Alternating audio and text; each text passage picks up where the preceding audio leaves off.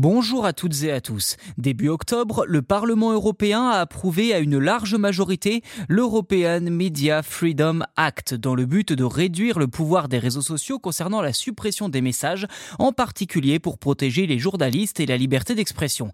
Actuellement, même si la loi oblige les réseaux sociaux à supprimer certains contenus, en particulier les messages haineux et la désinformation, ils ont la possibilité de bloquer davantage que nécessaire.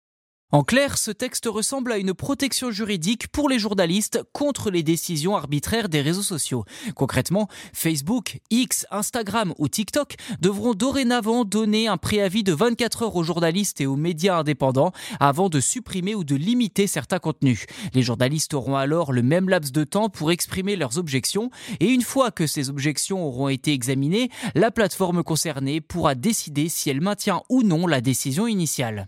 Clairement, certains jugent ce règlement très insuffisant, car même si les journalistes auront désormais la possibilité de faire appel, la décision finale restera entre les mains de la plateforme qui détermine si un contenu enfreint ou non ses conditions d'utilisation. Il est donc crucial que ces dernières examinent ces appels de manière équitable. Avant le vote, plus de 80 organisations de journalistes ont publié une lettre ouverte sur x.com soulignant la nécessité pour la loi de contenir des dispositions claires pour prévenir l'utilisation de logiciels espions à leur rencontre.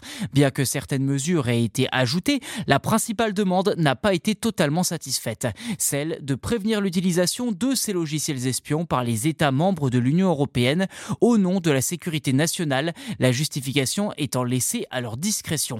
Reste désormais à savoir si les plateformes appliqueront réellement cette loi ou si, comme bien d'autres règles édictées par l'Union européenne, elles prendront de larges libertés allant dans leurs intérêts. Voilà pour cet épisode. N'hésitez pas à vous abonner au podcast si ce n'est pas déjà fait sur votre plateforme d'écoute préférée, c'est gratuit. Et en plus, vous serez les premiers informés lors de la sortie des futurs numéros. Merci encore pour votre soutien et je vous dis à très vite.